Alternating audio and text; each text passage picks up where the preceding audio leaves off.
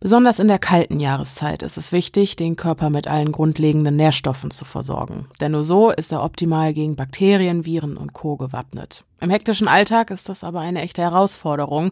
Und genau dann kann es durchaus sinnvoll sein, sich mal Gedanken über Supplementierung zu machen. Im grünen AG1-Pulver von Athletic Greens sind zum Beispiel 75 Vitamine, Mineralstoffe, Bakterienkulturen und Botanicals enthalten, die dabei helfen, die regelhafte Funktion des Immunsystems aufrechtzuerhalten. Alle Inhaltsstoffe stammen aus echten Lebensmitteln, sind hochqualitativ und haben eine hohe Bioverfügbarkeit, denn nur so kann der Körper all diese wertvollen Nährstoffe überhaupt erst richtig verwerten. AG1 hilft aber nicht nur dabei, Verantwortung für die eigene Gesundheit zu übernehmen. Die in dem grünen Pulver enthaltenen Nährstoffe unterstützen neben dem Immunsystem auch noch die geistige Fitness, die Muskelerholung, die Haar- und Nagelgesundheit und den allgemeinen Energiehaushalt. Mehr Infos dazu findet ihr unter athleticgreens.com slash stimmen. Die Anwendung ist denkbar einfach und nimmt nicht mehr als 60 Sekunden in Anspruch. Ihr mischt einfach einen Esslöffel des AG1-Pulvers mit 250 Millilitern Wasser. Wahlweise könnt ihr auch noch einen Spritzer Zitronensaft dazugeben, so mache ich es derzeit. Oder ihr nehmt einfach eine Pflanzenmilch nach Wahl und trinkt den Shake einmal am Tag, ganz egal ob vor dem Sport, im Homeoffice oder beim Frühstück. Ich trinke den Shake ganz früh am Morgen als allererstes auf nüchternen Magen. So habe ich mir und meinem Körper nämlich direkt nach dem Aufstehen was Gutes getan und kann mit einem guten Gefühl in den Tag starten. Die Entwickler von Athletic Greens stehen hinter ihrem Produkt und genau aus diesem Grund könnt ihr AG1 vollkommen risikofrei und flexibel testen. Die Produkte werden euch ganz entspannt nach Hause geliefert, entweder als Einzelbestellung oder im Abo, aber auch da seid ihr an keine Mindestvertragslaufzeit oder so gebunden und Abbestellen oder Pausieren der Lieferung ist jederzeit möglich und es gibt eine 60 Tage Geld-Zurück-Garantie. Im Moment gibt's eine Aktion exklusiv für die Hörerherzchen dieses Podcasts und zwar erhaltet ihr bei Abschluss einer monatlichen Mitgliedschaft unter athleticgreens.com slash stimmen einen kostenlosen Jahresvorrat Vitamin D3 und K2, in den Wintermonaten ganz besonders wichtig, und fünf praktische AG1 Travel Packs gratis dazu. Also, jetzt auf athleticgreens.com slash stimmen informieren, AG1 60 Tage lang komplett risikofrei testen und die Nährstoffversorgung mit 75 Vitaminen, Mineralstoffen und weiteren Inhaltsstoffen aus echten Lebensmitteln optimal unterstützen. Plus, ihr sichert euch als Hörerherzchen dieses Podcasts beim Abschluss einer Mitgliedschaft kostenlos einen Jahresvorrat Vitamin D3 und K2 und fünf praktische Travel Packs für unterwegs. Das alles und noch viele weitere Informationen findet ihr unter athleticgreens.com slash stimmen. Den Link findet ihr wie immer auch nochmal in den Show Notes und der Folgenbeschreibung. Wir bedanken uns bei Athletic Greens und euch wünschen wir viel Spaß beim Hören. Warnung. Diese Folge enthält detaillierte Gewaltbeschreibungen, Kraftausdrücke und behandelt Themen wie Suizid und Missbrauch. Solltest du selbst betroffen sein, empfehlen wir dir, diese Folge zu überspringen. Hilfsangebote findest du in den Show Notes und der Folgenbeschreibung.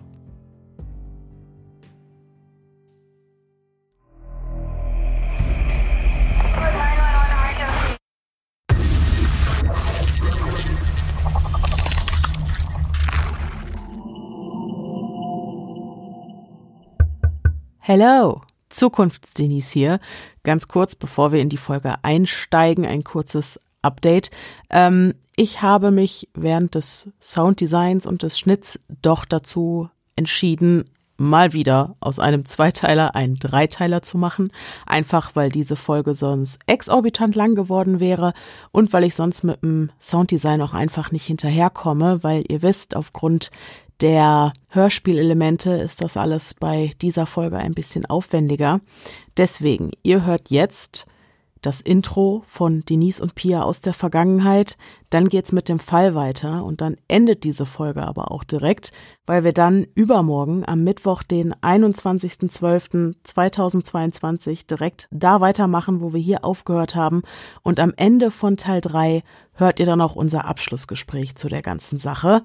Ähm, die Daten für diejenigen, die diese Folge erst später hören, ist es sowieso irrelevant. Ihr könnt direkt alle Teile am Stück durchhören. Solltet ihr Teil 1 nicht gehört haben, macht das, sonst wisst ihr gleich überhaupt nicht, was los ist. Und äh, genau, ansonsten übergebe ich jetzt das Mikrofon an Pia und Denise aus der Vergangenheit und euch wünsche ich viel Spaß beim Hören. Hallo und herzlich willkommen zurück zu einer neuen Folge des Podcasts Stimmen im Kopf. Mein Name ist Denise. Mein Name ist Pia. Und, wir sind die Stimmen, die ihr gerade im Kopf habt.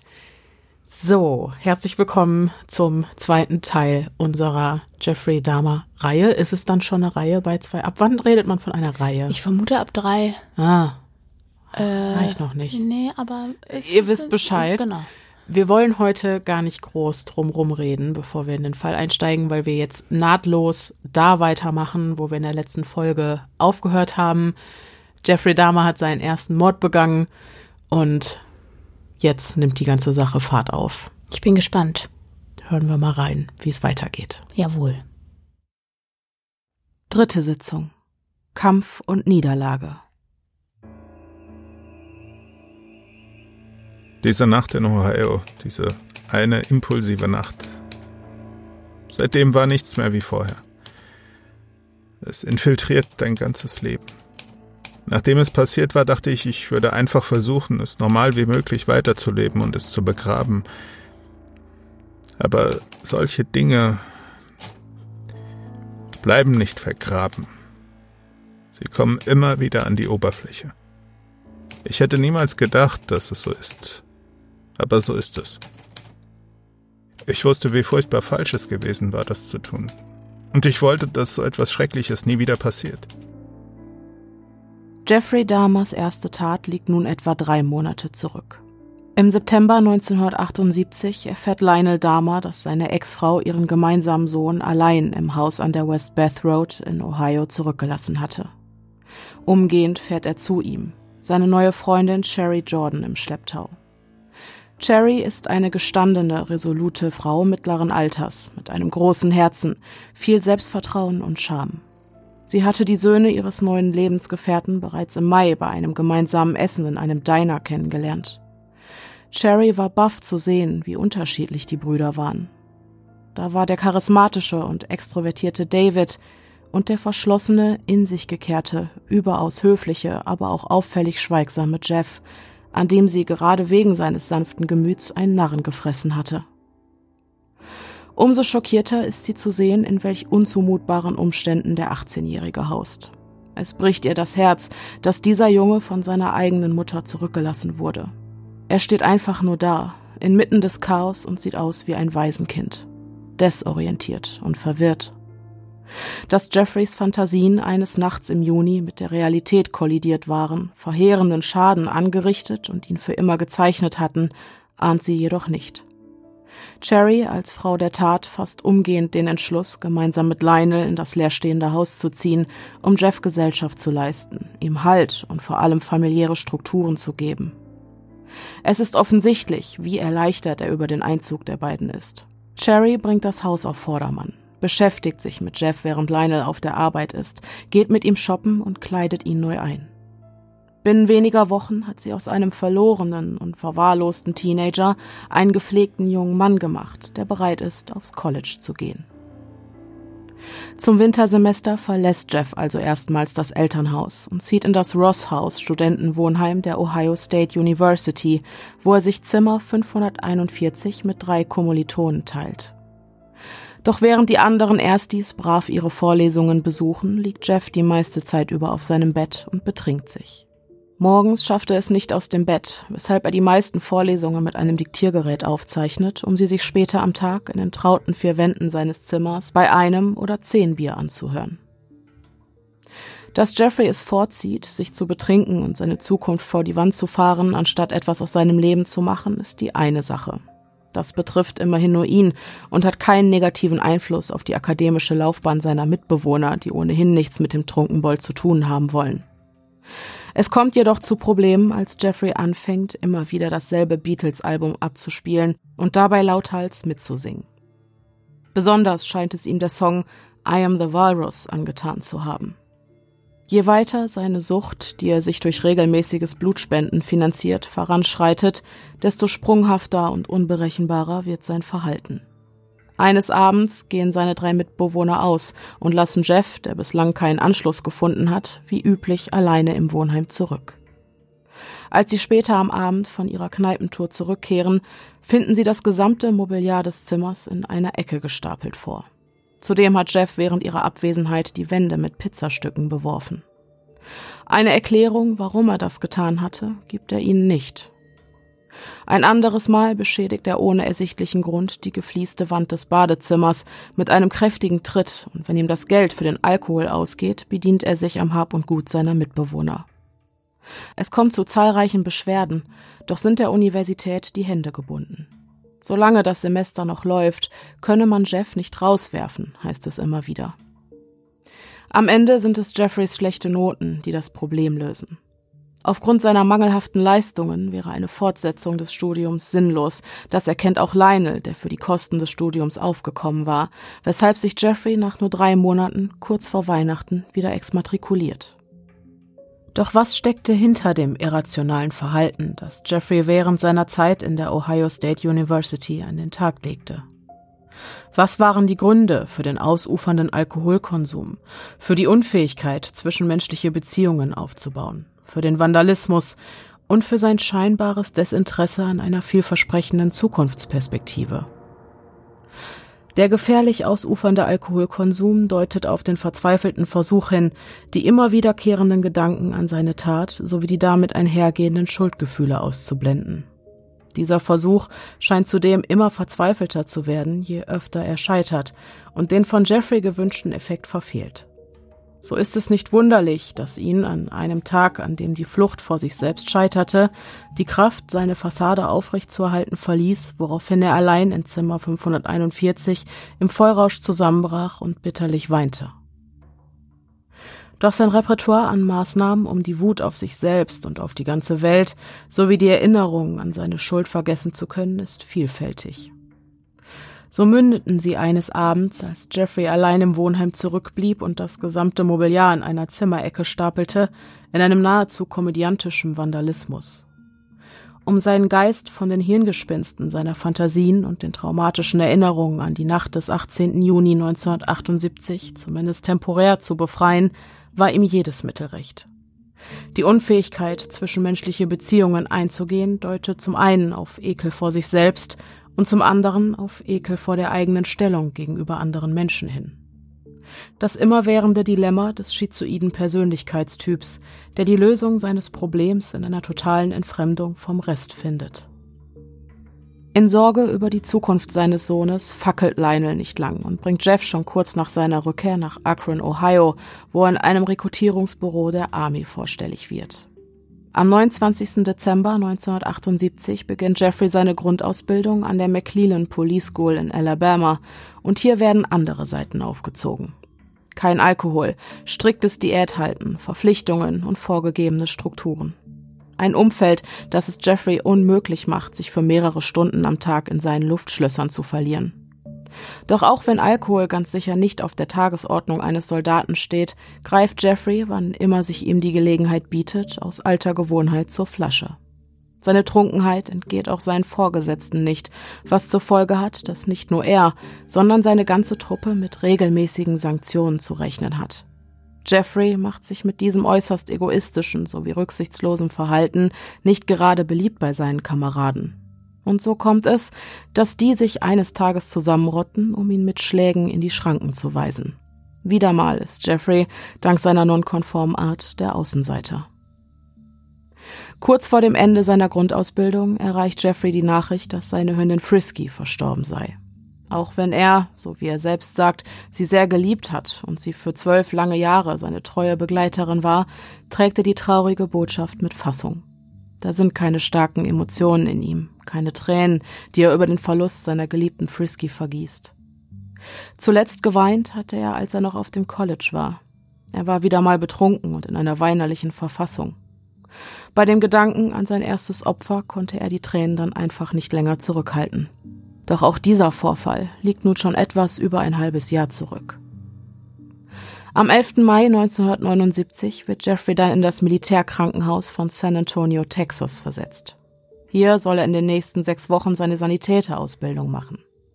Ein Fachbereich, der für den 18-Jährigen nicht passender hätte sein können. Denn hier lernt er allerlei Wissenswertes über den menschlichen Körper, über die verschiedensten Medikamente und ihre Wirkungsweisen.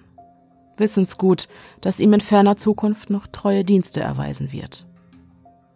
Noch im selben Jahr erfolgt Jeffreys Versetzung nach Baumholder. In dieser verträumten Kleinstadt im deutschen Rheinland-Pfalz verbringt Jeffrey Dahmer die nächsten zwei Jahre. Eine unbewegte Zeit ohne nennenswerte Vorkommnisse. Vielleicht ist es gerade der Mangel an Informationen, der seinen vollständigen Rückzug aus der Gesellschaft und von seinen Mitmenschen beweist. Natürlich trifft Jeffrey jeden Tag die verschiedensten Menschen, begegnet ihnen auf der Straße, geht mit Kameraden in Restaurants, plaudert mit ihnen in der Kaserne. Doch so wirklich kennt ihn niemand. Er führt nur oberflächliche Gespräche, ohne Tiefgang, ohne etwas von sich preiszugeben. Jeffrey zieht es vor, hinter der Mauer, die er zu seinem eigenen Schutz errichtet hat, für sich zu bleiben. Und so wird seine hart umkämpfte Privatsphäre von den anderen Soldaten respektiert. In Zukunft werden sie sich an ihn als einzelgängerisch, sehr still und launisch erinnern, versunken in einer scheinbar niemals endenden Depression. Auch sexuelle Erfahrungen macht Jeffrey während seiner Adoleszenz keine, zumindest nicht mit anderen, lebendigen Menschen, wohl wissend, zu welchen gefährlichen Extremen das Ausleben seiner Triebe führen kann. Um niemanden zu gefährden, verdammt er sich selbst, zumindest vorübergehend, zur absoluten Isolation, denn das scheint der einzig sichere Weg zu sein. Einmal führt ihn sogar ein älterer Sergeant in Versuchung und macht ihm ein eindeutig zweideutiges Angebot. Doch Jeffrey lehnt ab. In den zahlreichen einsamen Monaten greift er lieber auf seinen alten Freund, den Alkohol, zurück, den es für in Deutschland stationierte Soldaten auch noch zum halben Preis gibt. Ein Angebot, das Jeffrey gerne und oft in Anspruch nimmt. So oft, dass er nach mehreren Ermahnungen wegen Trunkenheit im Dienst nach insgesamt drei Jahren militärischer Laufbahn ehrenhaft entlassen wird. Aus Angst, wieder mal nichts weiter als eine einzige Enttäuschung für seinen Vater zu sein, kehrt Jeffrey jedoch nicht nach Ohio zurück. Er verschweigt den Rauswurf gegenüber seinem Vater und verbringt stattdessen die nächsten sechs Wochen im sonnigen Miami. Doch auch Surferboys, Cocktailbars und Palmen machen das Bestreiten des eigenen Lebensunterhalts nicht einfacher. Jeffrey ist nach kürzester Zeit so pleite, dass er die Nächte in einem Zelt am Strand verbringen muss. Nur ist die Realität einer Nacht unter Sternen weitaus weniger romantisch, als es uns Hollywood weismachen möchte. Nach einem halben Jahr des Scheiterns fasst Jeffrey schweren Herzens den Entschluss, dass es wohl das Beste wäre, gegenüber seinem Vater ein Geständnis abzulegen. Und mal ehrlich, wenn er nicht weiter das Leben eines obdachlosen Säufers leben will, dann hat er ohnehin keine Wahl. Leine reagiert, wie immer, wenn er mit den Eskapaden seines Sohnes konfrontiert wird, besonnen und gefasst, auch wenn ihm seine tiefe Enttäuschung über Jeffreys erneutes Versagen deutlich anzumerken ist. Aber was wäre er für ein Vater, wenn er seinen eigenen Sohn jetzt im Stich lassen würde? Im September lässt er Jeff also mit der Fähre von Florida zurück nach Ohio bringen. Zurück in seinem Elternhaus wird dann erneut über Jeffreys Zukunft diskutiert. Sherry und Lionel sind sich einig, hier kann er auf Dauer nicht bleiben. Da beide Vollzeit berufstätig sind, wäre Jeff den ganzen Tag lang auf sich allein gestellt, und wie das aussieht, hat die Vergangenheit bereits zur Genüge gezeigt. Er würde in seinem Zimmer hocken, sich die Lunge schwarz rauchen und sich um den Verstand trinken. Eine andere Lösung muss her. Gemeinschaftlich wird beschlossen, dass Jeffrey zu seiner Großmutter Catherine Dahmer nach West Allis in Wisconsin zieht. Die besagte Dame könnte gut etwas Hilfe im Haushalt gebrauchen und Jeffrey im Gegenzug ein Zuhause, warme Mahlzeiten und Struktur bieten. Die Sache ist beschlossen. Doch bevor sich Jeffrey auf den Weg nach Wisconsin macht, will er noch etwas erledigen. Von der Neugier getrieben geht er eines Tages, während sein Vater und Sherry arbeiten sind, in den Garten und sucht in dem großen Abwasserrohr ganz hinten auf dem Grundstück nach Stephen Harris Überresten. Und da waren sie die drei azurblauen Müllsäcke, in denen er sein erstes Opfer hatte verschwinden lassen. Er zieht die Säcke aus dem Abwasserrohr und schleppt sie in den benachbarten Wald. Auf einer kleinen Klippe angekommen, bleibt er stehen und öffnet sie. Das Fleisch ist bereits vollständig abgefault, doch die Knochen, die sind noch da. Zeitlose Erinnerung an das, was war, an das, was er heute den größten Fehler seines Lebens nennt, an das, was ihn für die Ewigkeit gezeichnet hatte. Zeit, diese Erinnerung ein für allemal zu begraben. Jeffrey nimmt die Knochen aus den Müllsäcken und zerschlägt sie mit einem großen Stein. Auch den Schädel zertrümmert er. Indem er mit dem Stein immer und wieder auf Stephen Harris Überreste einschlägt, zerstört er nicht nur die Beweise, sondern auch die schrecklichen Bilder, die ihn seit der Nacht des 18. Juni 1978 verfolgen. Aber das alles hat jetzt ein Ende. Mit beiden Händen verstreut er die Knochenfragmente über dem Abgrund und lässt sie leise zu Boden rieseln. Asche zu Asche, Staub zu Staub. 1981 beginnt Jeff sein neues Leben in West Alice. Er schätzt seine Großmutter sehr, denn sie ist fürsorglich, immer freundlich und hilfsbereit, was sie aus seiner Sicht zu einer liebenswürdigen Dame macht. Ob er diese Liebe, so wie wir sie kennen, tatsächlich auch empfinden kann, steht auf einem anderen Blatt. Das stabile Umfeld im Haus einer nach dem christlichen Grundsatz Tu Gutes, dann bekommst du Gutes lebenden Frau, die bereits Lionel Dahmer großgezogen und aus ihm einen verantwortungsbewussten Erwachsenen gemacht hat, soll nun auch Jeffrey auf den rechten Weg bringen. Da dieser Weg für Catherine Dahmer jedoch der Weg Gottes ist, wird ihr Enkel auch in West Alice seine Sexualität nicht ausleben können. Um Problemen und familiären Krisen aus dem Weg zu gehen, verschweigt er seiner Großmutter, genauso wie seinem Vater, dass er sich zu Männern hingezogen fühlt. Mehr noch, er verleugnet diesen Teil seiner selbst regelrecht, sperrt ihn in sein Innerstes, dorthin, wo er keinen Schaden mehr anrichten kann. Ich mochte es nicht, schwul zu sein. Ich bemühte mich wirklich sehr, meine Art zu leben zu ändern, meine Begierden zu unterdrücken, die die homosexuellen Gefühle in mir loszuwerden und die schambehafteten Gedanken. Ich begann, Oma regelmäßig in die Kirche zu begleiten. Und ich versuchte, jegliche sexuellen Gefühle direkt im Keim zu ersticken. Der Alltag in West Alice ist wenig aufregend. Jeff übernimmt für seine Großmutter die Gartenarbeit und hilft bei den verschiedensten Aufgaben im Haushalt. Seinen Lebensunterhalt verdient er sich mit seinem Job im Blutspendezentrum, für den er durch die Sanitäterausbildung, die er beim Militär gemacht hatte, bestens qualifiziert ist. In seiner Freizeit begleitet er seine Großmutter regelmäßig in die Kirche, beginnt die Bibel zu lesen und isst jeden Tag mit ihr gemeinsam zu Abend. Jeffrey tut einfach alles, um in das Bild von Omas Liebling zu passen. Er verzichtet gänzlich auf Alkohol. Seine Zigaretten raucht er nur noch draußen im Garten und seine Triebe versucht er nahezu vollständig zu unterdrücken. Nicht mehr als einmal die Woche onanieren, lautet seine selbst auferlegte Regel, da das nun einmal zwangsläufig mit den Fantasien nackter männlicher Oberkörper einhergeht, den Jeffrey ja endgültig abgeschworen hatte.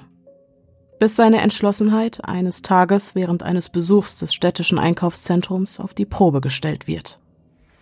Ich lief in der Southridge Mall und sah eine Schaufensterpuppe, die meinen Blick auf sich zog. Ich wollte sie haben, also ging ich in den Laden. Ich war der einzige Kunde. Ich versteckte mich bis Ladenschluss in dem Geschäft. Ich zog die Schaufensterpuppe aus, nahm ein Taxi nach Hause und verstaute sie in der Garage meiner Großmutter. Danach spielte ich oft mit ihr herum. Ich zog sie an und aus und tat so, als wäre sie echt. Doch auch eine kalte, harte und gesichtslose Schaufensterpuppe vermag es nicht, Jeffreys unterdrücktes Verlangen zu befriedigen. Nicht in dem Ausmaß, wie es der regungslose Körper von Stephen Harris einst getan hatte. Als Jeffs Großmutter die Schaufensterpuppe zwei Wochen später beim Wäscheaufhängen in seinem Kleiderschrank findet, ist sie irritiert, um nicht zu sagen verstört. Was will der Junge damit? Catherine stellt Jeffrey zur Rede.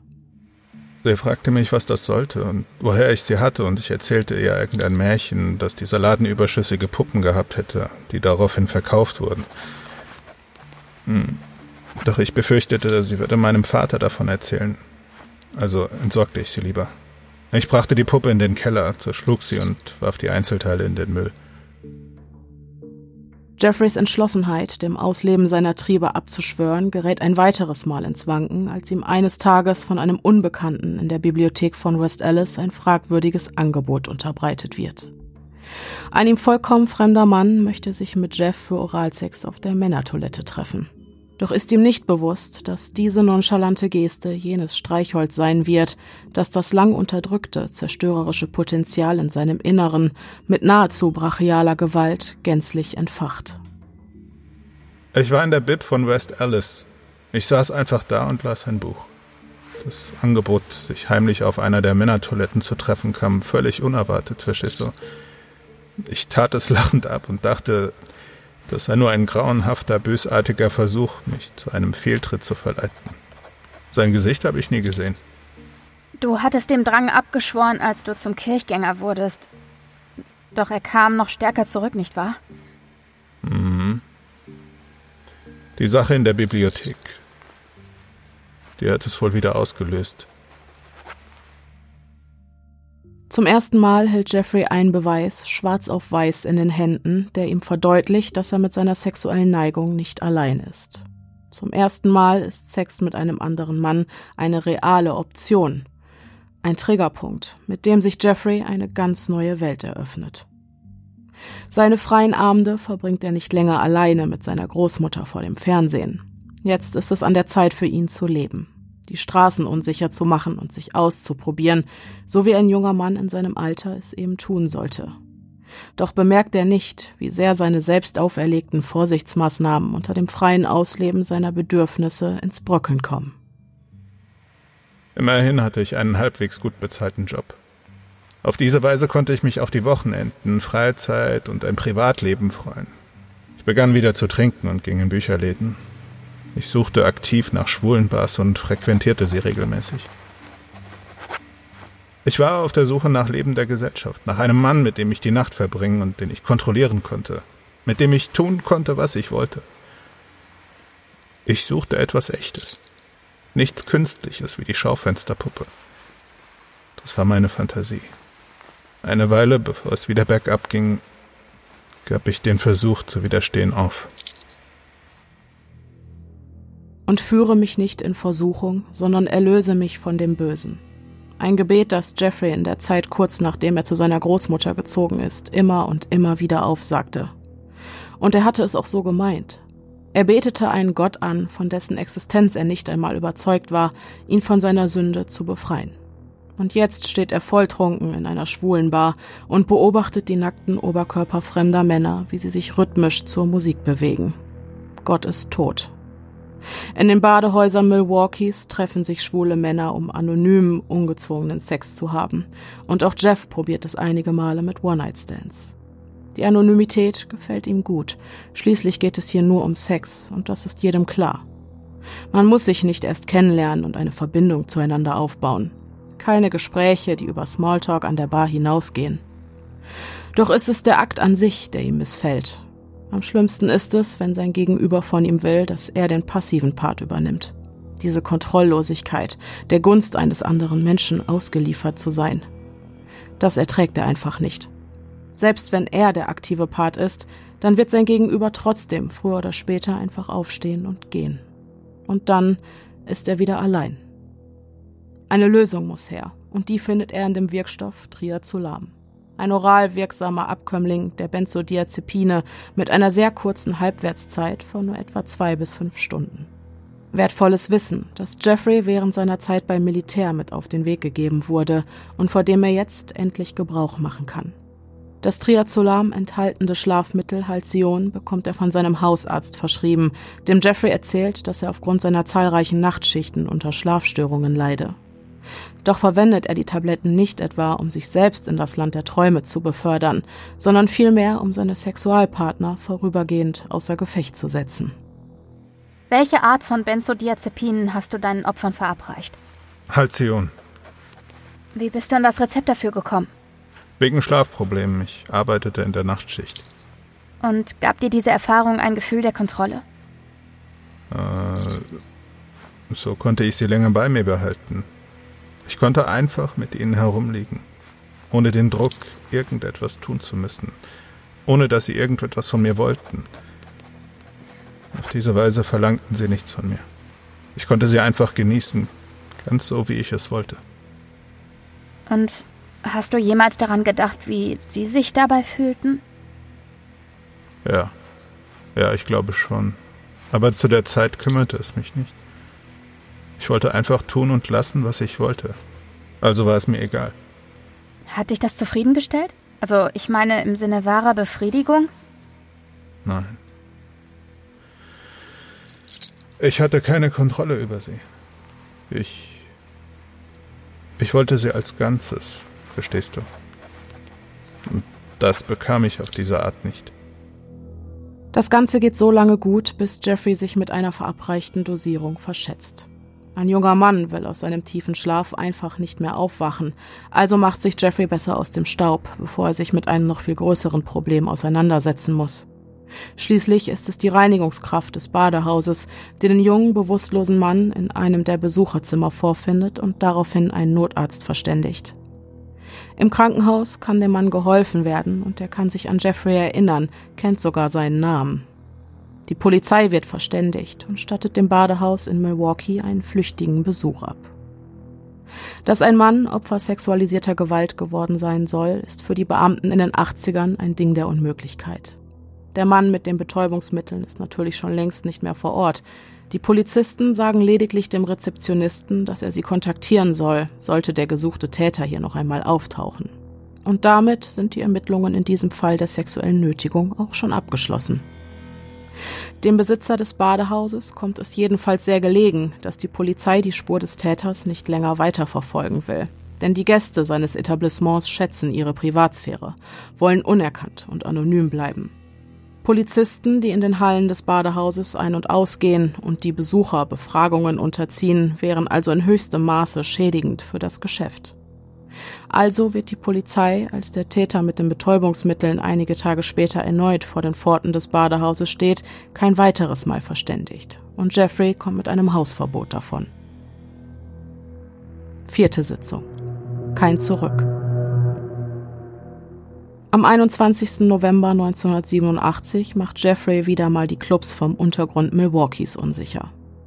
In einer Bar trifft er auf den 25-jährigen Thomas Walker. Die beiden Männer lernen sich kennen, nur oberflächlich versteht sich, trinken, lachen und tanzen. Bis Jeff seiner neuen Bekanntschaft das Angebot macht, die Nacht mit ihm im nahegelegenen Ambassador Hotel zu verbringen. Thomas willigt ein.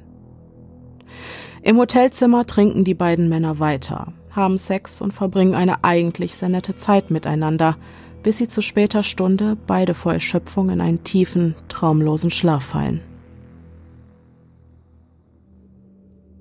Als Jeffrey am nächsten Morgen die Augen öffnet, blendet ihn das grelle Licht, das durch die jalousielosen Fenster fällt. In der Hoffnung, seine verschwommene Sicht auf diese Weise schärfen zu können, schaut Jeffrey mit zusammengekniffenen Augen unter die Hoteldecke und liegt für eine Weile einfach nur da. Die berauschende Wirkung des ganzen Alkohols vom Vorabend ist vergangen, doch hat er ihm heftige Kopfschmerzen hinterlassen. Wie spät es wohl ist? Mit den Händen reibt sich Jeffrey die Augen. Dann stockt ihm der Atem. Seine Hände. Was war mit seinen Händen? Sie waren voller Blut. Die unter der geröteten Haut hervorstechenden Knöchel sind geschwollen und teilweise blau. Nein, nein, nein, nein, nein, das darf nicht sein. Jeffrey will sich aufrichten, nach dem Rechten sehen, doch gleichzeitig scheint ihn die Angst vor dem, was seine Augen als nächstes erblicken könnten, immer tiefer in die Matratze zu ziehen. Mit fest verschlossenen Augen gibt er sich einen Ruck und richtet sich auf. Dann öffnet er langsam die Augen. Direkt vor ihm auf dem Bett liegt Thomas Walkers lebloser Körper. Überall ist Blut. In seinem Gesicht, auf seiner Brust, auf den Laken. Jeffrey kann es nicht leugnen. Auch wenn der Versuch, sich an die Geschehnisse des gestrigen Abends zu erinnern, scheitert, so ist es mehr als eindeutig, dass er auf Thomas eingeschlagen haben musste. Immer und immer wieder, mit einer solchen Kraft, dass der vom Alkohol und der langen Nacht geschwächte Körper Jeffreys gewaltsamen Ausbruch nicht länger standhalten konnte. Was auch immer es ist, diese grausame Bestie, die in ihm schlummert und die er so lange zu unterdrücken versuchte, ist vergangene Nacht förmlich aus ihm herausgebrochen. Und das mit einer ungeheuren Zerstörungswut. Du hattest einen kompletten Filmriss? Ja. Dir war also überhaupt nicht bewusst, was du getan hattest? Nein, äh, erst nach dem Aufwachen am nächsten Morgen. Ich konnte es nicht fassen. Ich war schockiert und panisch. Und es tat mir unendlich leid, dass das passiert war, weil ich das so ganz sicher nicht beabsichtigt hatte. Hast du seinen Puls kontrolliert? Nein, ich hatte Angst. Und es lief Blut aus seinem Mund. Offenbar hatte ich mit den Fäusten auf seine Brust eingeschlagen. Als er mit Thomas in das Hotel ging, hatte er keine bösen Absichten. Keine Fantasien, die er mit ihm als sein Spielzeug wahrmachen wollte. Dennoch kam in jener Nacht unter dem Einfluss des Alkohols nach einer langen Zeit der Abstinenz Jeffreys tiefstes Verlangen zum Vorschein. Sich einen Menschen zu eigen zu machen, ihn zu besitzen, die völlige Kontrolle über ihn zu haben und vor allem nicht verlassen zu werden. Diese verhängnisvolle Nacht wird in Jeffreys Leben einen drastischen Wendepunkt markieren. Dieser Vorfall macht ihm unmissverständlich klar, dass er, was auch immer es ist, das ihn zu seinen Taten bewegt, nicht kontrollieren kann. Ganz egal, wie sehr er es auch versucht. Dieser absolute Kontrollverlust bringt Jeffrey dazu, im Kampf gegen sich selbst zu kapitulieren. Er wird nicht länger gegen etwas ankämpfen, das ohnehin unabwendbar zu sein scheint. Der 21. November 1987 markiert den Tag, an dem Jeffrey Dahmer anfängt zu akzeptieren, dass er so ist, wie er ist und dass er tut, was er tut. Nicht nur Thomas Walker ist in der letzten Nacht gestorben. Der Anteil in Jeffrey, der ihn bislang davon abhielt, seine devianten Fantasien rücksichtslos auszuleben, starb mit ihm. Wie hast du dich nach dem Vorfall im Hotel gefühlt? Entsetzlich. Ich, aber dann fing es wieder an, weißt du. Und ich wollte nicht, dass so etwas je wieder passiert. Und wie war es für dich, dass es quasi aus deinem Unterbewusstsein hervorgebrochen war? Äh, Dachtest du, du verlierst die Kontrolle? ja, das wusste ich sogar, ja, ja. Durch den Vorfall im Ambassador passierte etwas in mir. Irgendetwas wurde ausgelöst. Ich wollte mehr. Ich weiß nicht, was es ausgelöst hat, aber nur, dass es so war. Es verschaffte mir eindeutig Genuss. Die Idee, solche Dinge zu tun, beherrschte von da an meine Gedanken. Der Drang war stärker als alles andere. Es war, es war eine zielstrebige Antriebskraft. Meine Gelüste waren ganz klar bestialisch. Und zu welchem Zeitpunkt hast du diesen Gefühlen vollkommen nachgegeben, ohne etwas ändern zu wollen? Nach dem Vorfall im Ambassador. Das hat die Sache wirklich ins Rollen gebracht. Nachdem Jeffrey die Panik mit einigen Dosen Bier und reichlich Zigaretten betäubt hat, geht er zur Rezeption und bucht das Zimmer mit der Leiche im Kleiderschrank für eine weitere Nacht. Anschließend zieht er los und kauft den größten Koffer, den er finden kann. Nachdem er Thomas Walkers sterbliche Überreste in seinem Inneren verschwinden lassen hat, ruft er ein Taxi und lässt sich zum Haus seiner Großmutter bringen. Mein Gott, ist das schwer. Haben Sie da eine Leiche drin? witzelt der Taxifahrer, als er Jeff beim Ein- und Ausladen des Koffers hilft. Jeffrey antwortet mit einem müden Lächeln. Zu Hause angekommen, trägt er den Koffer auf direktem Wege in den Obstkeller, der von seiner Großmutter aufgrund der schmalen, steilen Treppe nicht oft frequentiert wird, und geht anschließend ins Bett. Da über die kommenden Tage anlässlich der Thanksgiving-Festivitäten die Verwandtschaft zu Besuch ist, darunter auch Jeffs Vater, sein Bruder und seine Stiefmutter Sherry, lässt die nächste Gelegenheit, sich der Beseitigung seines neuen Problems endlich annehmen zu können, ganze fünf Tage auf sich warten. Eine besinnliche Zeit, die Jeffrey in diesem Jahr jedoch in ständiger Angst verbringt. Dennoch gelingt es ihm, sich während der gemeinsamen Abendessen ganz wie er selbst zu verhalten und seinen Schichten im Blutspendezentrum wie gewohnt nachzugehen. Nur für den Montag und den Dienstag, unmittelbar nach dem Vorfall im Ambassador Hotel, hatte Jeff sich auf der Arbeit krank gemeldet. Zeit, die er für sich brauchte, um die Geschehnisse des Wochenendes zu verarbeiten. Fünf Tage lang haust die gesamte Verwandtschaft in einem Haus mit einer Leiche im Keller, und niemand ahnt auch nur im entferntesten, dass irgendetwas nicht stimmt. Am Freitag ist Jeff nach einer Woche dann erstmals wieder allein. Seine Großmutter ist vor wenigen Minuten zum Gottesdienst gegangen, er hat also nicht ewig Zeit. So sehr sich sein Inneres bei dem Gedanken an das, was ihm jetzt unweigerlich bevorsteht, auch sträuben mag, ihm bleibt keine Wahl. Irgendwie muss er Walkers Leichnam ja loswerden. Auch wenn der Weg dorthin, körperliche Schwerstarbeit, einfach nur grausam und eine fürchterliche Sauerei ist. Mit dem Messer, das er bereits vor einigen Tagen extra für diese Zwecke gekauft hatte, macht sich Jeffrey auf den Weg in den Keller. Der Ablauf ist derselbe wie bei seinem ersten Opfer. Erst die Extremitäten, dann der Kopf. Das Fleisch von den Knochen trennen, diese anschließend auf einer Decke, damit die einzelnen Fragmente nicht durch den ganzen Raum fliegen, zerschlagen.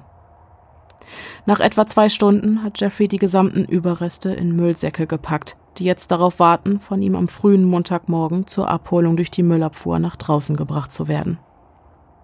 Nur der Kopf, den hatte Jeff zuvor im Rahmen eines kleinen Experiments in Bleiche abgekocht, in der Hoffnung, ihn so noch für einige Zeit behalten zu können.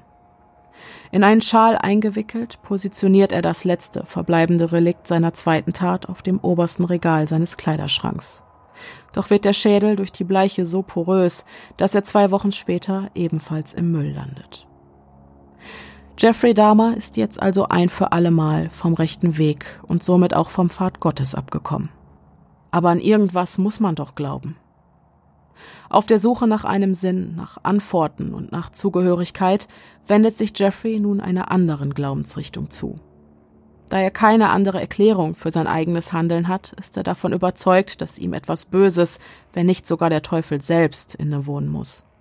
Zwar gleicht diese Annahme keinesfalls einem ausgeprägten Wahngedanken, so wie man ihn bei Schizophrenie-Erkrankten oft beobachten kann, doch ist das die einzige Erklärung, die ihm mit seinem aktuellen Wissensstand sinnvoll erscheint. Warum sonst würde jemand anderen Menschen so grausame Dinge antun, wenn nicht der Teufel selbst seine Finger im Spiel hat? Ein Gedankengut, das die absolute Kontrolllosigkeit, die Jeffrey am Morgen des 21. November 1987 empfand, widerspiegelt. Er hat das Gefühl, wie ferngesteuert agiert zu haben. Als wäre er von einer höheren Macht für ihre eigenen boshaften Zwecke wie eine Marionette benutzt worden. Auf der Suche nach Antworten und aus dem Bedürfnis heraus, sich selbst zu verstehen, von anderen verstanden zu werden und sich dadurch automatisch weniger einsam zu fühlen, sucht Jeffrey von nun an im Okkultismus nach seinem Platz in der Welt. Einmal stiehlt er von der Arbeit sogar eine Blutkonserve. Nach Feierabend zieht er sich dann auf das Dach des Blutspendezentrums zurück und versucht das Blut zu trinken. Doch vom Geschmack, der an rostiges Eisen erinnert, angewidert, spuckt er es umgehend wieder aus. Anstatt die christliche liest er von nun an nur noch die satanische Bibel von Anton Sandor LeVay, konsumiert Filme wie Der Exorzist und identifiziert sich zunehmend mit dem Imperator von Star Wars. Seine Macht, die Gedanken von anderen Menschen zu kontrollieren, fasziniert ihn, und gleichzeitig erkennt er sich durch dasselbige ihm innewohnende Bedürfnis, andere Menschen kontrollieren zu wollen, in ihm wieder. Während seiner nächtlichen Streifzüge durch die Partyszene Milwaukees trägt er gelegentlich sogar gelbe Kontaktlinsen, um seinem Idol näher zu kommen. Ein weiterer verzweifelter Schritt auf der Suche nach einer Identität, nach seiner Identität, die Jeffrey bereits in Kindheitstagen verloren hatte. Am 17. Januar 1988, nur acht Wochen nach dem Vorfall im Ambassador Hotel, trifft Jeffrey den 14-jährigen Stanley Travis vor einer Schwulenbar. In seinen burgunderfarbenen Jeans mit an den Seiten seiner Beine lässig herunterhängenden Hosenträgern steht er da und wartet auf den Bus. Dieses Mal verzichtet Jeffrey auf die obligatorische Einladung zu einem gemeinsamen Drink. Stattdessen bietet er Stanley 50 Dollar, wenn er sich von ihm nackt ablichten lässt. Stanley, aus ärmlichen Verhältnissen stammt, willigt ein und begleitet Jeffrey nach West Alice. Wo war deine Großmutter? Sie war oben, fest am Schlafen. Ich fragte ihn, wie lange kannst du bleiben? Er sagte, nicht länger als bis zum frühen Morgen. Und es war beinahe schon früher Morgen. Okay. Und was ging dir durch den Kopf? Äh, ich, ich wollte ihn einfach behalten. Besser kann ich es nicht beschreiben. Meine Gedanken waren damals ganz klar nicht die einer geistig gesunden Person. Mir wäre er lebend lieber gewesen, aber um ihn zu behalten, musste ich ihn wohl erwürgen. Nachdem Stanley für die Nacktbilder die Hüllen hat fallen lassen, bietet Jeffrey ihm einen Kaffee an. Ein Angebot, das der Junge aufgrund der späten Stunde dankend annimmt, nicht ahnend, dass die braune Flüssigkeit neben dem Koffein noch fünf bis sieben Schlaftabletten beinhaltet. Für Jeffrey heißt es jetzt nur noch abwarten. Die ihnen noch verbleibende Zeit verbringen die beiden im Keller des Wohnhauses, das wird Jeffrey die anschließende Schlepperei ersparen. Stanley und Jeff kommen sich näher, küssen sich berühren einander. Doch dauert es nicht lang, bis die Wirkung des Halcions den zwar großen, aber hageren Körper des 14-Jährigen übermannt. Stanley Travis fällt in einen triefen, traumlosen Schlaf. Bis zur Morgendämmerung bleibt Jeffrey an seiner Seite liegen, fährt mit den Händen über den regungslosen Körper und legt seinen Kopf auf den sich mit jedem Atemzug sanft hebenden und dann wieder senkenden Brustkorb, um dem ruhigen Herzschlag zu lauschen. Doch die Minuten der einsamen Zweisamkeit und Intimität sind gezählt. Jeden Moment wird seine Oma aufwachen, die Treppe ins Erdgeschoss heruntergehen und in der Küche gleich über ihren Köpfen den Kaffee aufsetzen. Ein letztes Mal drückt Jeffrey den Körper fest an sich nimmt einen tiefen Atemzug und die Erinnerung an diesen besonderen Augenblick in sich auf. Dann lässt er seine Hände über Stanleys Brust gleiten. Immer weiter nach oben bis zu seinem Hals. Und dann drückt er zu. Nachdem das Leben aus dem Jungen gewichen ist, wickelt Jeffrey den Leichnam in eine Wolldecke und verstaut das Bündel im Obstkeller. Danach geht er die Treppe rauf ins Erdgeschoss und setzt sich zu seiner Großmutter an den Frühstückstisch. Nach dem Essen wartet Jeffrey in seinem Zimmer ungeduldig darauf, dass sich seine Oma endlich auf den Weg in die Kirche macht. Sobald er die Haustür hinter ihr ins Schloss fallen hört, stürmt er für ein Wiedersehen mit Stanleys sterblichen Überresten zurück in den Keller. Er trägt den leblosen Körper rauf in sein Zimmer und positioniert ihn auf seinem Bett, legt sich zu ihm, hält ihn, küsst ihn, und für einen kurzen Moment ist es fast so, als wäre er noch am Leben. Doch bevor seine Großmutter vom Gottesdienst zurückkehrt, muss der Leichnam zurück in den Obstkeller. Hier bleibt er für die nächsten sieben Tage. Während dieser Woche geht Jeffrey wie gewöhnlich zur Arbeit, isst wie gewöhnlich mit seiner Oma zu Abend und schaut mit ihr fern. Sobald sie zu Bett geht, geht er nicht etwa rauf in sein Zimmer, um es ihr gleich zu tun. Nein. Jeffrey zieht es in den Keller, zu Stanley, zu seinem regungslosen, kalten Körper, der in diesen Momenten der Ruhe nur ihm ganz allein gehört. Insgesamt vergeht sich Jeffrey viermal an der Leiche, doch macht der Tote nach vier Tagen erstmals auf sich aufmerksam. Ein strenger Geruch zieht durch das Haus, der auch Catherines feiner Nase nicht entgeht. Für zwei weitere Tage beruhigt Jeffrey seine Großmutter, indem er ihr sagt, der Gestank würde aus dem Katzenklo kommen. Doch am dritten Tag ist er so schlimm, dass er keine andere Möglichkeit mehr sieht, außer das Problem anzugehen. Sonntag früh, während seine Großmutter in der Kirche ist, begibt sich Jeffrey also abermals in den Keller. Dieses Mal jedoch nicht um Stanleys Leichnam ein weiteres Mal zu schänden, sondern um ihn loszuwerden. Dabei setzt er auf die Methode, die sich bereits bei Thomas Walker bewährt hat. Alle zerteilten und teilweise abgekochten Überreste entsorgt er, wie er es erstmals vor vier Wochen getan hatte, am Montagmorgen über den Hausmüll. Und mit der städtischen Entsorgungsgesellschaft gehen sie dahin. Das Blut kann er dank des Abflusses im Boden des Obstkellers ganz einfach wegspülen. Nur Stanleys Kopf.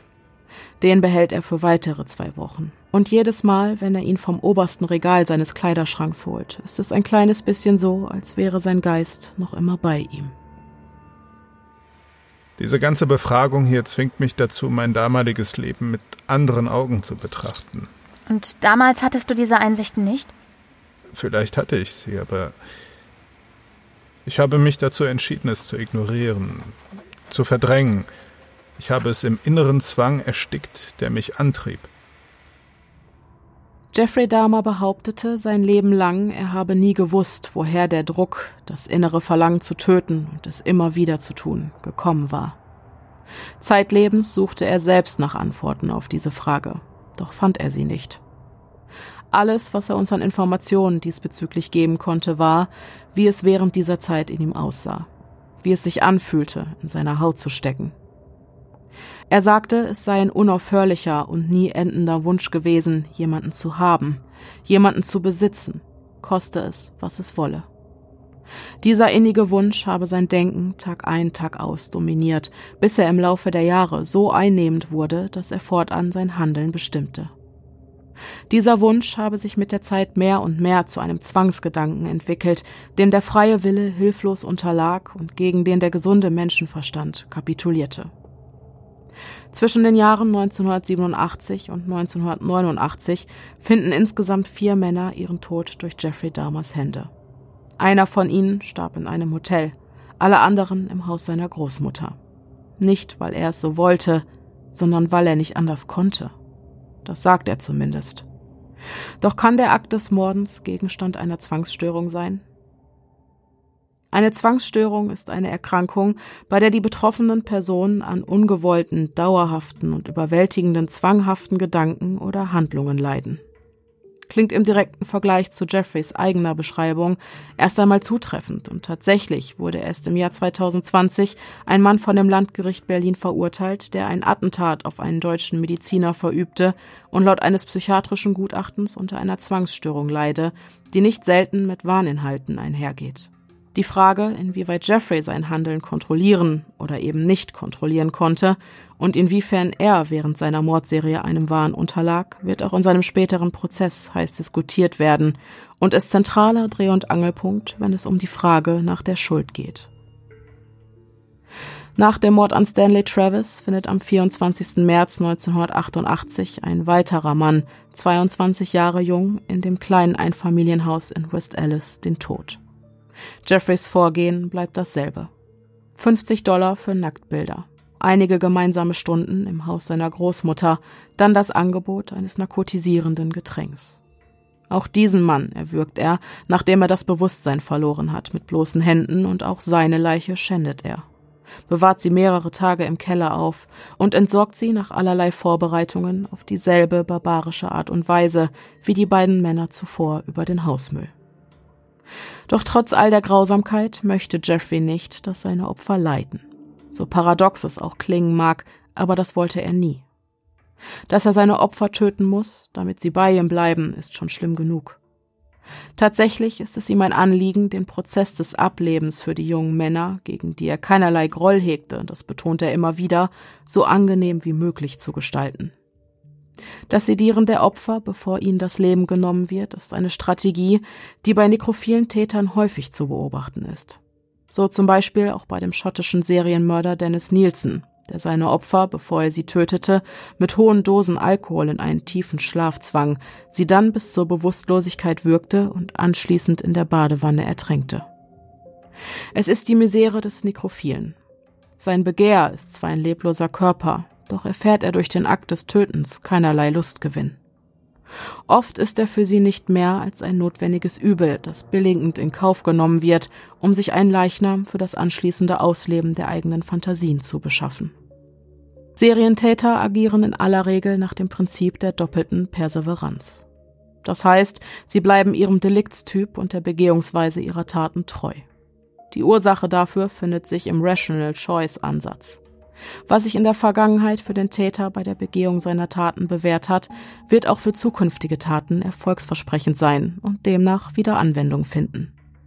Ganz nach dem Motto Never change a running system.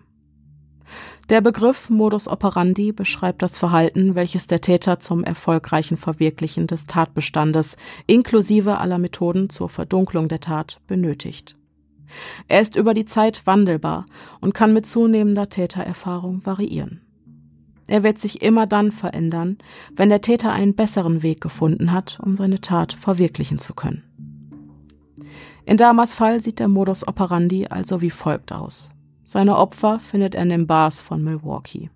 Er überredet, die Männer mit zu sich nach Hause zu kommen, indem er ihnen Geld für Nacktfotos bietet. Eine neue Strategie, die das vorangehende gemeinsame Trinken mit den auserwählten Männern abgelöst hat. Vermutlich, weil es Jeffrey leichter fällt, jemanden ein pragmatisches Angebot zu unterbreiten, als auf zwischenmenschlicher Ebene eine Verbindung zu einem anderen Menschen aufzubauen. Nachdem die Männer in einen tiefen Schlaf gefallen sind, erwürgt er sie. Nach der Tat entsorgt er die Leichen seiner Opfer, indem er sie zerteilt, abkocht und die knöchernen Überreste am Montagmorgen über den Müll entsorgt. Doch was ist mit dem Sedieren der Männer? Dem Modus operandi gegenüber steht die nicht wandelbare Handschrift des Täters, welche maßgeblich durch dessen Motive bestimmt wird. Ihr liegt ein innerer Zwang des Täters zugrunde, auf eine gewisse Art und Weise handeln zu müssen, um seine Absichten erfolgreich verwirklichen zu können. So wird der sadistische Täter seine Opfer in besonderem Maße quälen, weil sein Motiv die Befriedigung seiner sadistischen Triebe ist. Der nekrophile Täter hingegen, zumindest im Falle fehlender sadistischer Neigungen, wird, genau wie Dama, eher zu Betäubungsmitteln greifen, um sich einen leblosen Körper beschaffen zu können. Seine Opfer, bevor er sie tötet, in einen tiefen Schlaf mittels Halcyon zu versetzen, ist also nicht Teil von Damas Modus operandi, sondern vielmehr seine Handschrift, die Aufschluss über die seiner Taten zugrunde liegenden Motive gibt. Es geht ihm nicht um das Töten, sondern um die maximale Kontrolle, um den Besitz eines Menschen, um die Gewissheit, kein weiteres Mal verlassen zu werden. Von nun an handelt Jeffrey also immer nach demselben Muster, ganz einfach, weil es sich vielfach bewährt hat. Nur im April 1988 laufen die Dinge nicht wie geplant. Als Jeff am späten Abend aus dem 219 Club kommt, sieht er einen offensichtlich aufgebrachten Mann, so um die Mitte 20, der vor einer Telefonzelle steht. Er ist groß mit breiten Schultern und gut gebaut. Genau Jeffreys Typ. Er nähert sich dem Unbekannten und fragt, ob er ihm helfen könne. Der Unbekannte stellt sich mit dem Namen Phineas Roberts vor und erklärt, dass sein Wagen nicht mehr anspringt. Er habe schon versucht, telefonisch Hilfe zu organisieren, doch ist keiner seiner Freunde zu so später Stunde noch erreichbar. Jeffrey schlägt vor, mit dem Taxi gemeinsam zum Haus seiner Großmutter zu fahren, von dort seinen Wagen abzuholen und dann damit zum 219 Club zurückzukehren, um Phineas Auto zu überbrücken. Dieser Vorschlag scheint Phineas beste Option zu sein, also willigt er nach einer kurzen Bedenkzeit ein. Doch Jeffrey hat gar kein Auto. Und wenn der restliche Abend nach Plan läuft, dann wird er auch keines brauchen. Diese Rechnung hat Jeff jedoch ohne seine Großmutter gemacht. Als die beiden Männer nämlich wenig später ihr Haus in West Alice betreten, ertönt ihre aufgrund des betagten Alters schon leicht zittrige Stimme im oberen Stockwerk. Jeff, bist du das? So ein Mist. Ja, Grandma, ich bin's. Ich mach mir nur noch eben einen Kaffee, ruft Jeff die Treppe herauf, doch dass er in männlicher Begleitung ist, verschweigt er. Als die beiden Männer mit Kaffeetassen in ihren Händen gemeinsam am Küchentisch sitzen, steht Jeffrey die Nervosität förmlich ins Gesicht geschrieben. Er zittert und auf seiner Stirn bilden sich kleine Schweißperlen. Dass seine Großmutter mitbekommen haben könnte, dass er nicht allein ist, macht die Sache für ihn wesentlich komplizierter. Phineas hingegen wird langsam misstrauisch. Sein Gegenüber war ihm schon auf der Fahrt hierher äußerst suspekt vorgekommen. Die ganze Zeit über meidete Jeff jeglichen Augenkontakt. Er erzählte, wie schrecklich er seinen Job finde und welche Probleme er mit seiner Familie habe. Nach kürzester Zeit hatte Phineas Jeff als depressiven Langweiler abgestempelt, mit dem er seine Freizeit keine Minute länger als unbedingt nötig verbringen würde. Am Haus in West Alice angekommen, hatte er außerdem kein Auto in der Auffahrt gesehen. Ob er in eine Falle getappt ist? Gerade als Phineas den Entschluss fasst, so schnell wie möglich von hier zu verschwinden, überkommt ihn eine nahezu lähmende Müdigkeit, die seinen Kopf in Richtung Tischplatte zieht. Ihm wird schwindelig. Und dann wird alles schwarz. Zwei Tage später wacht Phineas im Krankenhaus auf. Erinnerungen an das, was geschah, unmittelbar bevor bei ihm die Lichter ausgingen, hat er keine. Vom Pflegepersonal erfährt er, dass man ihn desorientiert in einem Feld gefunden und daraufhin ins Krankenhaus gebracht habe. Es konnten keine Spuren irgendwelcher Drogen in seinem Blut nachgewiesen werden, und Indizien für einen Missbrauch gäbe es auch keine. Das Einzige, was ihm fehlt, sind 200 Dollar aus seiner Brieftasche, seine Halskette und sein Armband. Doch zurück zu Hause bemerkt Phineas bei einem genaueren Blick in den Spiegel die Blutergüsse, die sich auf beiden Seiten seines Halses befinden. Als er sich für ein ausgiebiges Bad seiner Kleidung entledigt, muss er außerdem feststellen, dass seine Boxershorts auf links gedreht ist. Phineas ist beunruhigt und setzt die Polizei über seinen Verdacht, mit Drogen betäubt und anschließend beklaubt und genötigt worden zu sein, in Kenntnis. Am 5. April stehen die Beamten dann vor Catherine Dahmers Tür. Die alte Dame erzählt den Beamten, dass ihr Enkel in besagter Nacht ein Bett für seinen Gast im Keller vorbereitet habe und dass sie gesehen habe, wie sie am darauffolgenden Sonntag gemeinsam das Haus verließen. Jeffreys Aussage, dass Phineas einfach zu viel getrunken habe, woraufhin er ihn zum Ausnüchtern mit zu sich nach Hause nahm und am folgenden Tag zur Bushaltestelle brachte, deckt sich mit der Aussage der alten Dame. Am Ende gibt es keine Beweise, die aus einem heiligen Samariter einen Täter machen, und Jeffrey kommt abermals ungeschoren davon. Doch warum traf er den Entschluss, diesen Mann nicht zu töten?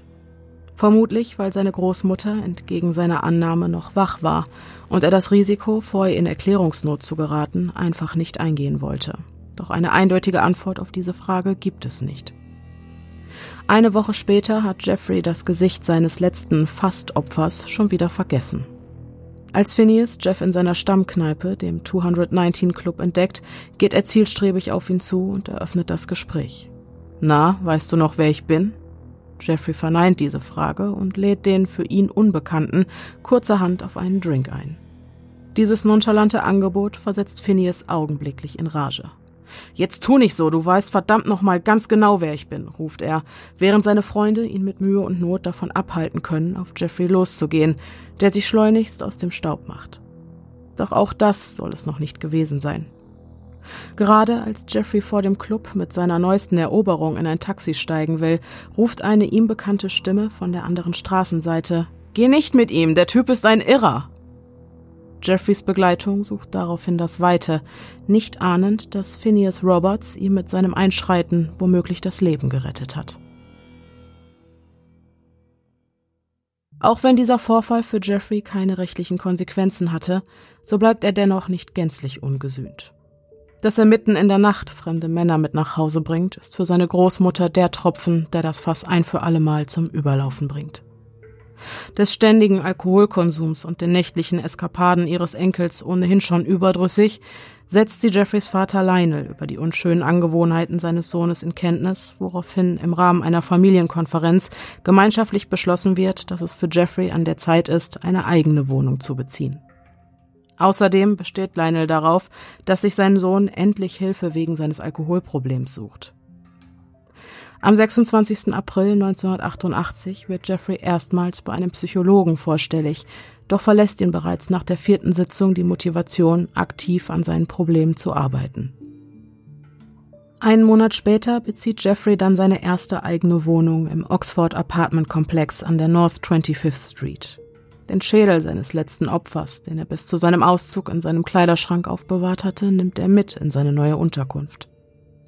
Passend zu diesem neuen Lebensabschnitt beendet Jeffrey seine Tätigkeit im Blutspendezentrum und arbeitet fortan als Mischer und ausschließlich in der Nachtschicht für die Ambrosia Schokoladenfabrik. Am Nachmittag des 26. September schlendert Jeffrey, wie so oft während seiner freien Zeit, gedankenverloren die Straßen von Milwaukee entlang bis ein junger und ausgesprochen attraktiver Mann seinen Blick auf sich zieht. Ich sah eines Nachmittags einen Eurasier die Straße entlang gehen. Ich fragte ihn, ob er sich 50 Dollar verdienen wolle, und er sagte ja, für Fotos. Wir gingen zu mir, er zog sich bis auf die Unterwäsche aus. Ich machte zwei Fotos von ihm.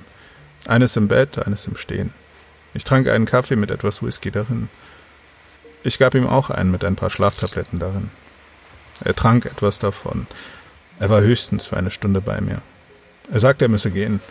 Ich zahlte ihm die 50 Dollar und er ging. Warum hast du ihn gehen lassen? Weil ich kein Messer hatte. Ich hatte nicht vor, ihn zu verletzen. Ich wollte nur, dass er bleibt und eine Weile bei ihm liegen. Bei dem Eurasia, wie Jeffrey ihn nennt, handelt es sich um den gerade einmal 13-jährigen Simon Puka, der eine Kunstschule in Milwaukee besucht und sich gerade auf dem Heimweg befindet. Als er unmittelbar hinter ihm die Anwesenheit eines fremden Mannes spürt, der ihn bereits seit mehreren Blocks zu verfolgen scheint, bleibt er stehen und dreht sich zu ihm um. Der Fremde eröffnet freundlich das Gespräch und erklärt, dass er eine neue Kamera habe, die er gerne ausprobieren würde. Er habe schon viele Menschen auf der Straße angesprochen und ihnen 50 Dollar geboten, damit sie für ihn posen, doch habe keiner von ihnen das Angebot angenommen. Kann man sich das vorstellen? Man möchte doch meinen, dass die Leute froh über ein Angebot sind, schnelles Geld zu machen.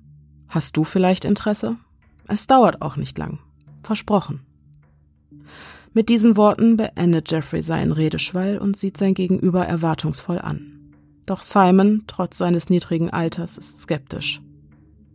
Bevor er zusagt, möchte er wissen, ob eine Zusage impliziert, dass er sich vor der Kamera ausziehen muss. Nein, das müsse er nicht, erwidert Jeffrey, der Simon irgendwie sympathisch ist. Also willigt er ein. Doch in Jeffreys Apartment angekommen, dauert es nicht lange, bis er Simon den Vorschlag macht, doch das Shirt auszuziehen und seine Hose zu öffnen. Das würde den Bildern mehr Ausdruck verleihen. Simon zögert, weiß nicht, was er von der Idee halten soll. Da nimmt Jeffrey die Sache selbst in die Hand und entledigt den Jungen seines T-Shirts. Er fordert ihn auf, sich für die nächste Pose mit den Händen hinter dem Kopf auf das Bett zu legen. Und der überrumpelte Simon leistet den Anweisungen des zwielichtigen Fotografen Folge. Nach dem Shooting trinken die beiden einen Kaffee. Für Jeffrey mit einem Schuss Whisky, für Simon mit einer Prise Halcyon. Als der Hobbyfotograf ein weiteres Mal die persönlichen Grenzen seines Models drastisch überschreitet, indem er versucht, die Hose noch weiter zu öffnen und sie ihm auszuziehen, interveniert Simon. Er schubst Jeffrey von sich weg, der daraufhin die Karten offenlegt. Komm schon, du weißt, dass ich mehr von dir will als ein Foto. Das ist der Punkt, an dem Simon realisiert, dass es höchste Zeit ist, zu gehen. Doch gerade als er sich sein T-Shirt überziehen will, bittet Jeffrey ihn erneut um einen Gefallen. Setz dich neben mich, sagt er.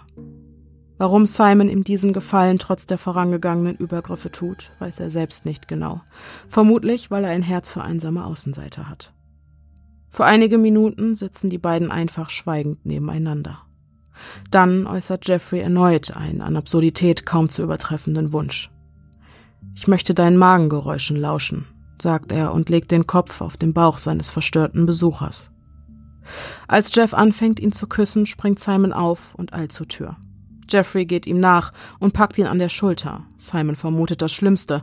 Doch alles, was der unheimliche Fremde sagt, ist, vergiss deine 50 Dollar nicht und verrate es keinem, okay? Danach lässt er von ihm ab. Simon nimmt wortlos die 50 Dollar und verlässt das Apartment. Doch überkommt ihm während des Heimwegs ein Schwindel, der ihn beinahe in die Knie zwingt. Als würde er auf einem Ruderboot bei starkem Seegang stehen, beginnt der Boden unter seinen Füßen immer heftiger zu schwanken. Zu Hause angekommen, stolpert er über die Türschwelle, schleppt sich mit allerletzter Kraft die Treppe rauf, bevor er sich auf sein Bett und damit in einen tiefen, traumlosen Schlaf fallen lässt.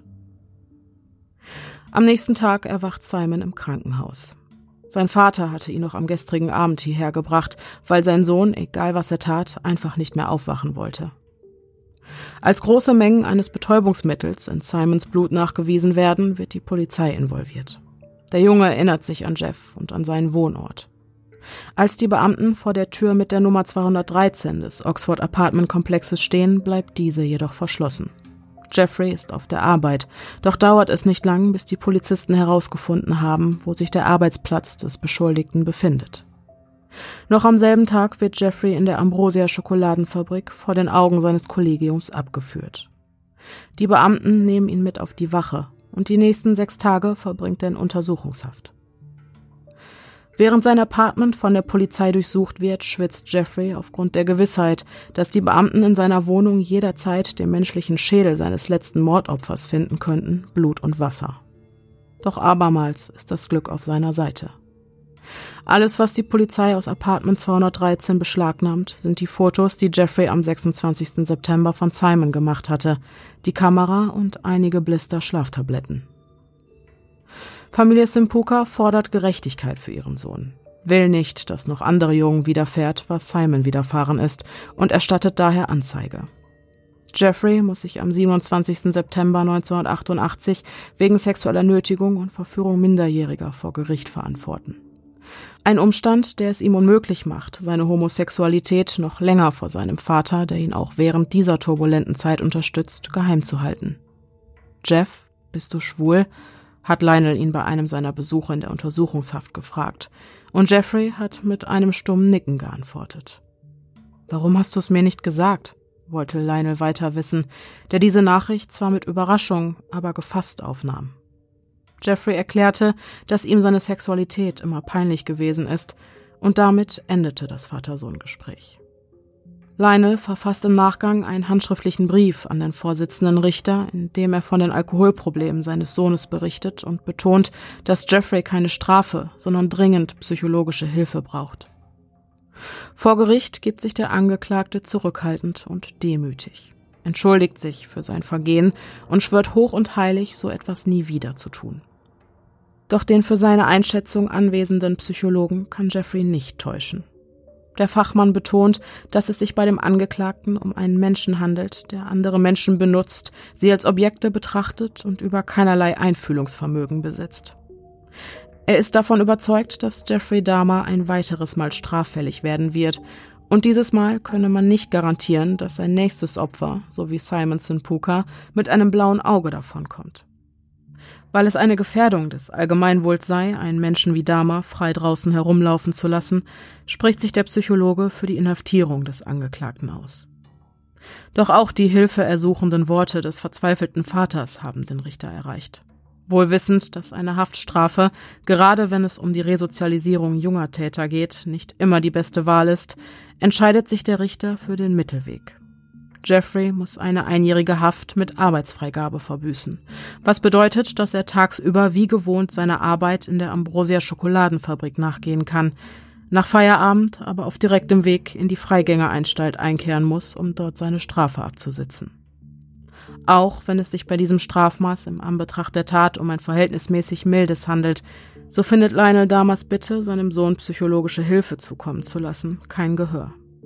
Zwar wird Jeffrey seinen Job behalten und damit nicht gänzlich aus der Gesellschaft ausgeschlossen, doch Chancen auf Rehabilitation und Heilung hat er keine.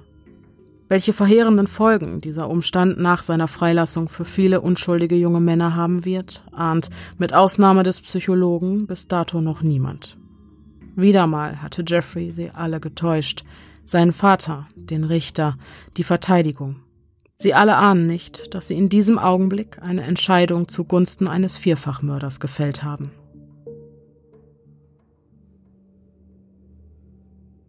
Zwischen Jeffreys Verurteilung und dem Vollzug seiner Strafe liegen Monate. Monate, in denen er sich während seiner Raubzüge wie gehabt in den Bars der schwulen Szene Milwaukees herumtreibt und nach seinem nächsten Opfer Ausschau hält. Zwei Monate bevor ich in die Freigängeranstalt musste. Es war Sperrstunde im Lacage. War das eines deiner Stammlokale?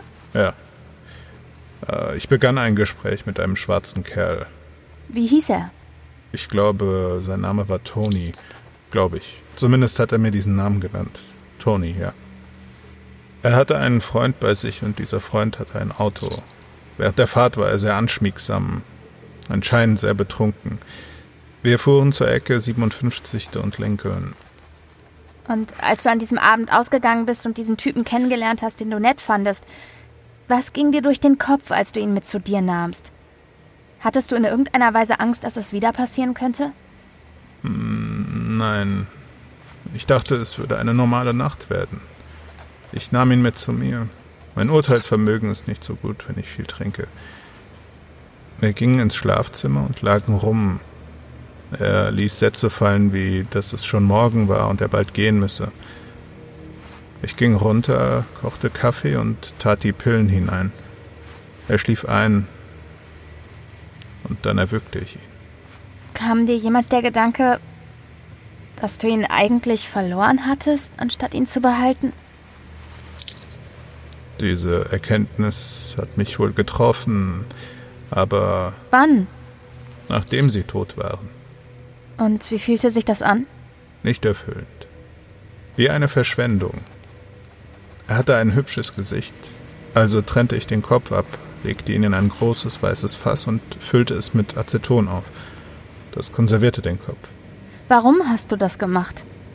Naja, ich wollte einfach etwas anderes ausprobieren. Du hattest seine Genitalien und seinen Kopf, richtig? Mhm. Und hast du ihn so noch als Gefährten empfunden? Das, das klingt jetzt alles so bizarr für mich. Es ging darum zu bewahren, was mir von ihm blieb. Und was hast du dir davon erhofft? Ich hoffte, er würde austrocknen und so aussehen wie lebend. Aber so war es nicht. Zu diesem Zeitpunkt wurde mir schon klar, dass er nicht mehr wie Toni aussah. Er war ganz verschrumpelt. Okay, und erregte dich das noch? Nein, nicht so sehr. Die Erregung ließ nach. Einige Tage später erhält Tony Saunders Freund Jeff Connor einen Anruf.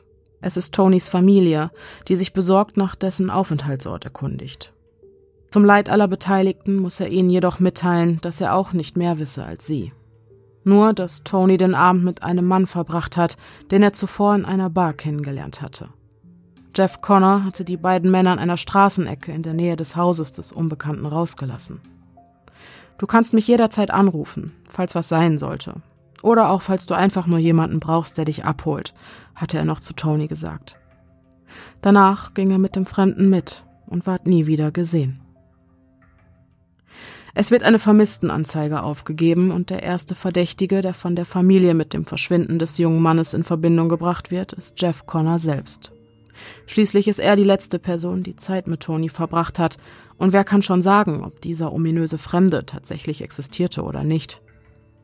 Nachdem die Polizei sich der Sache annimmt, wird Jeff Connor zu den Ereignissen des besagten Abends befragt, woraufhin die Beamten gemeinsam mit Jeff Connor Streifzüge durch die Bars von Milwaukee unternehmen, in der Hoffnung, erneut auf den Unbekannten zu treffen und ihn von Jeff Connor als den Mann, den sie suchen, identifizieren zu lassen. Doch bleibt die Suche erfolglos, und trotz zahlreicher Befragungen der anwesenden Gäste gelingt es den Beamten nicht, den Mann ausfindig zu machen, mit dem Tony die letzten Stunden seines Lebens verbrachte. Auch wenn alle Anklagepunkte gegen Jeff Connor fallen gelassen werden, bleibt die Überzeugung der Familie, dass er zumindest eine Teilschuld für das Verschwinden ihres Angehörigen trägt, bestehen. Sie wendet sich von ihm ab und lässt ihn mit den Schuldgefühlen, die ihn innerlich zu zerfressen drohen, allein. Immerhin war er es, der Tony mit dem Unbekannten hatte mitgehen lassen. Ja, mehr noch, er hatte ihn sogar fast bis vor seine Haustür gebracht und ihn somit schutzlos ausgeliefert. Jeff Connor braucht einen Neuanfang, verlässt Milwaukee und lässt die Erinnerungen an den verhängnisvollen Abend des 25. März 1989 hinter sich. In einem späteren Interview sagt er, ich trage eine Mitschuld. Ich wünschte, ich könnte die Zeit zurückdrehen und den Abend anders enden lassen. Doch so funktioniert diese Welt leider nicht. Was geschehen ist, ist geschehen, und was war, wird nie wieder sein. Schon bald wird auch die Familie des Vermissten die schmerzliche Erkenntnis treffen, dass sie ihren geliebten Tony niemals wiedersehen werden. Zwei Monate nach dem Mord an seinem fünften Opfer, Tony Saunders, muss Jeffrey Dahmer seine einjährige Haft antreten. Während dieser Zeit bleibt es ruhig um seine finsteren Machenschaften. Die Resozialisierung des jungen Täters ist insofern erfolgreich, dass man ihn zumindest für die Dauer eines Jahres unschädlich gemacht hat. Doch darüber hinaus bringt der Aufenthalt in der Freigängeranstalt nur wenig positive Veränderungen mit sich. Zwar zwingt ihm die Haft zu einem kalten Entzug, doch ist Jeffrey noch einsamer als zuvor und hat nicht dazu in der Lage, sich mit seinen Problemen, geschweige denn mit seiner Schuld auseinanderzusetzen, nach Feierabend alle Zeit der Welt, sich immer tiefer im Irrgarten seiner eigenen Fantasien zu verlieren. Ein verlorenes Jahr, das in ihm wenig bewegt hat, und genau aus diesem Grund dauert es nicht lang, bis Jeffrey in seine alten Verhaltensmuster zurückfällt. Trinken, Fantasieren und Morden. Im Mai 1990 wird Jeffrey entlassen. Zurück aus der Haft kann er sich in seiner neuen Wohnung im Oxford Apartment Komplex erstmals richtig einleben. Als der einzige weiße alleinstehende Mann im Haus fällt Jeff in einer überwiegend schwarzen Nachbarschaft als neuer Bewohner umgehend auf, doch lernen ihn die Nachbarn als gut gekleideten, zwar zurückhaltenden, aber immer freundlichen Mieter kennen. Einmal wird er von einer Nachbarin zum Kartenspielen eingeladen, doch als der Einzelgänger, der er nun einmal ist, lehnt er dankend ab. Die anderen Bewohner merken schnell, dass Jeff weder an Frauen noch an Kartenspielen oder jeglicher anderer Form der Gesellschaft interessiert ist. Für sie ist er das Abbild eines klassischen Einzelgängers, der die meiste seiner Zeit allein fristet, arbeiten geht und ein unspektakuläres Leben führt. Weit gefehlt. Ein ehemaliger Nachbar wird später über den schweigsamen Mann von nebenan in einem Interview sagen, ich mochte ihn, weil er ein gutes Herz hatte als meine Schwester heiraten wollte, hatte ich kein Geld, um ein Geschenk für sie zu kaufen. Ich klopfte an Jeffs Tür und sagte ihm, dass meine Schwester heiratet und fragte ihn, ob er mir etwas Geld leihen könne, um mir ein Geschenk zu kaufen. Er gab mir 60 Dollar und sagte, mach dir keine Sorgen, kauf deiner Schwester etwas Schönes. Ich wusste nichts über ihn oder seine Vergangenheit. Wie viele Leute wissen schon, was die Nachbarn hinter verschlossenen Türen tun? Man kann sich nur nach dem richten, was man sieht. Niemand ahnt, wie gut Jeffrey darin ist, sein Umfeld zu täuschen. Wie leicht es ihm fällt, andere Männer mit seinem unscheinbaren Äußeren zu blenden, sie von sich zu überzeugen und in sein Apartment zu locken. Und genau das tut Jeffrey. Ab jetzt in einer noch nie zuvor dagewesenen Frequenz. Die Freiheit eines eigenen Apartments bringt nämlich ganz neue Möglichkeiten, seine Fantasien auszuleben mit sich. Von nun an fotografiert Jeffrey seine Opfer, nachdem er sie getötet hat bringt ihre Leichen in Positionen, die die Schönheit ihrer Körper in Szene setzt. Auch den Prozess der Entsorgung kann er nun mit der Kamera dokumentieren und die intimsten Bereiche des menschlichen Uhrwerks, die ihn so sehr faszinieren, nämlich das, was im Inneren ist, in Bildern festhalten. Auf diese Weise schafft er sich Andenken, die von längerer Haltbarkeit sind als sterbliche Überreste. War das hier der erste Tote, den du fotografiert hast? Ja. Sein Spitzname war Cash D. Seinen echten Namen kenne ich nicht. Hattest du eine Kamera oder womit hast du die Fotos gemacht? Genau, ja, mit einer Polaroid-Kamera. Und wie lang dauerte das Fotografieren der Leichen? Äh, etwa eine Stunde. Nur für die Fotos? Mhm. In meinem Kopf hatte ich nun mein eigenes Heim, einen netten privaten Ort, an den ich Leute mitnehmen konnte, wo ich sie betäuben und erwürgen konnte. Doch das eigene Apartment hat auch seine Schattenseiten. So kann Jeffrey die Leichen nicht wie zuvor in der Privatsphäre des eigenen Kellers entsorgen. Also muss eine neue Lösung her. Es kam mir wie eine Verschwendung vor, jemanden zu zerstören, der so gut aussah. Aber an diesem Punkt hatte ich keine Wahl. Er war schon tot. Ich musste einen Weg finden, die Überreste zu entsorgen. Ein, zwei Tage später ging ich los und kaufte einen großen 300 Liter Kessel von einem Gastronomieausstatter. Darin konnte ich das, was von ihnen übrig geblieben war, abkochen. Und das riesige Fass hast du dir besorgt, um die Knochen in Säure aufzulösen? Ja, das war so ein, äh, ein Müllfass. Okay, also hast du die Knochen da reingelegt und sie. Sie wurden zu Matsch, den man dann in die Toilette schaufeln und runterspülen konnte. Und was hast du mit dem Schädel gemacht? Ich behielt ihn. Wo hast du ihn aufbewahrt? In meinem Wandschrank. Im Jahr 1990 tötet Jeffrey insgesamt vier junge Männer. Den ersten schon im Monat seiner Entlassung aus der Freigängeranstalt. Den zweiten nur vier Wochen später und die anderen beiden im September. Das Vorgehen, also der Modus operandi, ist und bleibt derselbe, nur was die Methodik zur Konservierung seiner Opfer betrifft, wird Jeffrey experimentierfreudiger. Das Zerteilen der Leichen findet jetzt, wo er keinen Keller mehr hat, in der Badewanne statt, denn nur so lässt sich die Sauerei einigermaßen in Schach halten. Die Privatsphäre einer eigenen Wohnung erlaubt es ihm, ein vollständiges Skelett zu behalten. Schädel versucht er im Backofen zu trocknen, um sie anschließend zu bemalen. Fleischige Körperteile legt er in Formalin ein oder werden getrocknet, um sie vor dem Verfall zu schützen. Die Andenken an die Männer sind vielfältig. Von Knochen über Schädel bis hin zu Genitalien und Händen. Jeffrey ist nicht wählerisch. Er entnimmt seinen Opfern fortan sogar Organe, das Herz, die Leber oder Muskelfleisch, und bewahrt sie in seiner Gefriertruhe auf, um sie zu einem späteren Zeitpunkt zu verzehren. Und das alles nur, damit wenigstens ein kleiner Teil von ihnen bei ihm bleibt. Wie hast du entschieden, was von ihnen du behalten willst? Ich behielt die fleischigsten Teile, jene, die am wenigsten Fett enthielten. Also Bizeps, Oberschenkel und Waden? Genau, ja. Du hast also Herz und Leber entfernt und die Organe zusammen mit den Oberschenkeln aufbewahrt. Und was hast du mit dem Rest gemacht? Ich behielt gut 20 Kilo, der Rest ging in den Müll. Und wie viel Kilo hast du schätzungsweise verspeist? Insgesamt etwa äh, vier. Indem ich Teile von ihnen aß, konnte ich sie noch etwas länger bei mir behalten. Es war, als würde ich sie zu einem Teil von mir machen. Die Gefriertruhe sah aus, als hättest du groß eingekauft. Ja, es sah so aus wie Fleisch aus dem Supermarkt. Ich fror es für eine Weile ein, etwa für einen Monat oder weniger, ein paar Wochen. Dachtest du dir nie, welche Verschwendung es war, jemanden zu zerstören, der lebendig so schön aussah? Doch, das tat ich. Ich empfand es als, äh, als Verschwendung, sie nicht länger behalten zu können, ohne sie zu töten, aber ich wusste nicht, wie ich sie sonst zum Bleiben bewegen und sie hätte kontrollieren sollen. Ich sah keine andere Wahl. Hast du dabei irgendwelche Emotionen verspürt? Ja, ich, ich spürte sehr viel. Eine ganze Menge Reue.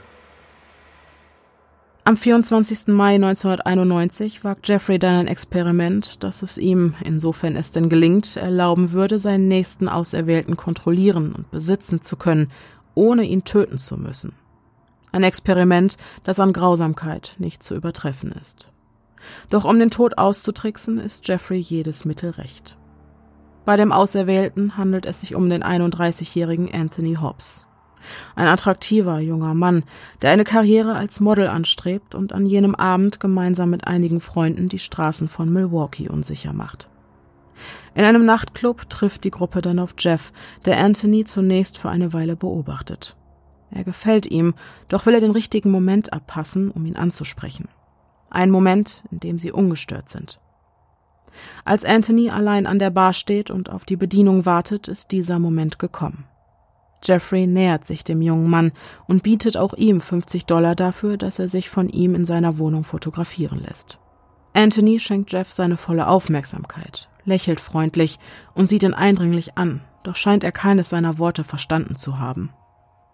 Indem er den Zeigefinger hebt, signalisiert er einen Moment bitte. Anthony kramt einen kleinen Notizblock und einen Stift aus seiner Hosentasche und fängt eifrig an zu schreiben. Danach überreicht er den Notizblock an Jeff. Die Kritzeleien geben Aufschluss darüber, dass Anthony Hobbs taubstumm ist. Jeffrey versteht, bittet sein Gegenüber mit einer eindeutigen Geste um den Stift und unterbreitet sein Angebot von vorhin erneut, aber dieses Mal schriftlich. Als angehendes Model ist Anthony von der Idee, ein paar Bilder von sich machen und damit auch noch Geld zu verdienen, nicht abgetan, doch zum Gehen ist es ihm noch zu früh. Er stellt Jeffrey seinen Freunden vor. Vor eine Weile wird noch zusammen getrunken, getanzt und gelacht, doch Jeff hat nach wie vor nur eines im Sinn. Er sehnt den Moment herbei, in dem er endlich mit Anthony allein ist. Ungestört in seinem sicheren Apartment, wo er ihn betäuben und anschließend den makellosen Körper mit seinen Händen erkunden kann. Das Warten zahlt sich aus, als Anthony seine Freunde bittet, ihn und Jeff am Oxford Apartment Komplex an der North 25th Street abzusetzen. Während der Fahrt schreiben sich die beiden Männer Zettelchen hin und her. Anthony möchte wissen, ob seine Freunde noch auf einen Drink mit rauf in die Wohnung kommen können, doch Jeff macht höflich, aber unmissverständlich klar, dass die Einladung nur ihm galt. Anthony gibt diese Information in Zeichensprache an seine Freunde weiter. Sie alle verstehen, dass zwei Männer, die sich zueinander hingezogen fühlen, auch mal Zeit für sich brauchen und freuen sich für Anthony, dass er eine so nette Begleitung für den Abend gefunden hat. Der Wagen hält am Straßenrand. Anthony und Jeff verabschieden sich vom Rest der Gruppe, steigen aus und verschwinden mit jedem Schritt weiter in der nächtlichen Dunkelheit. Das war das letzte Mal, dass Anthony Hobbs lebend gesehen wurde. In Apartment 213 angekommen, bietet Jeff seinem Gast einen Drink an. Einen Drink, der mit einer hohen Dosis Halcyon versetzt ist. Bei der anschließenden Fotosession ist deutlich spürbar, wie wohl sich Anthony vor der Linse fühlt. Er liebt die Kamera und sie liebt ihn, denkt Jeff und freut sich über die schönen Andenken an den gemeinsamen Abend mit Anthony. Er mag ihn wirklich sehr. So sehr, dass er ihn am heutigen Abend eigentlich unter keinen Umständen töten will. Zumindest noch nicht. Der Tod ist immer der letzte Ausweg. Während sich die Wirkung des Schlafmittels in Anthonys Körper ausbreitet und dieser immer mehr der seine Sinne einhüllenden Lethargie erliegt, kramt Jeffrey eifrig in seiner Werkzeugkiste. Schließlich wird er fündig. Er schließt die Bohrmaschine an den Strom an und holt die Marinierspritze, die er zuvor extra für diese Zwecke besorgt hatte, aus der Küchenschublade. Doch anstatt Bratensoße zieht Jeffrey einige Milliliter Salzsäure auf. Danach sind alle Vorbereitungen getroffen. Anthony befindet sich inzwischen in einem tiefen Schlaf. Gut so. Denn von dem, was als nächstes passiert, soll er unter keinen Umständen etwas mitbekommen. Jeffrey will nicht, dass Anthony leidet. Er mag ihn. Sehr sogar. Und gerade weil er ihn so sehr mag und unter keinen Umständen verlieren will, muss er jetzt nun einmal tun, was er tun muss. Jeffrey setzt die Bohrmaschine am hinteren Drittel des Schädels seines Opfers in einem steilen Winkel mit der Spitze nach vorn Richtung Stirn zeigend an. Dann drückt er vorsichtig den Knopf herunter, der den Bohraufsatz um die eigene Achse rotieren lässt. Als er glaubt, an seinem Ziel, dem Frontallappen, angekommen zu sein, injiziert er mit der Marinierspritze die Salzsäure in die kleine Öffnung des Schädels. Und dann heißt es abwarten. Bei dem Taubstummen war es so, dass ich ihn bei mir behalten wollte. Also gab ich ihm einen Drink mit den Pillen darin. Er schlief ein und ich wollte sehen, ob ich einen Weg finden kann, ihn bei mir zu behalten, ohne ihn tatsächlich zu töten. Und dann, ähm, also, ich besaß eine Bohrmaschine und, ähm, das wird jetzt schlimm klingen, aber, äh, soll ich das wirklich sagen oder lieber nicht? Red ruhig weiter, Jeff. Also, ich, ich bohrte, während er schlief, ein kleines Loch in seinen Schädel, um zu sehen, ob ich es hinbekomme, ihn, ihn in eine Art Zombie-Zustand zu bringen. Dann injizierte ich Salzsäure in das Loch im Schädel. Jeff, woher hattest du diese Idee? Sie kam aus meinen eigenen Gedanken. Ich dachte, es könnte vielleicht funktionieren, weil ich nicht weiter Leute töten wollte, da mir dann von ihnen nur noch ihre Schädel blieben. Jeffrey musste sich mit der Zeit eingestehen, dass die Gesellschaft eines Leichnams nicht halb so erfüllend ist wie die eines lebendigen Menschen.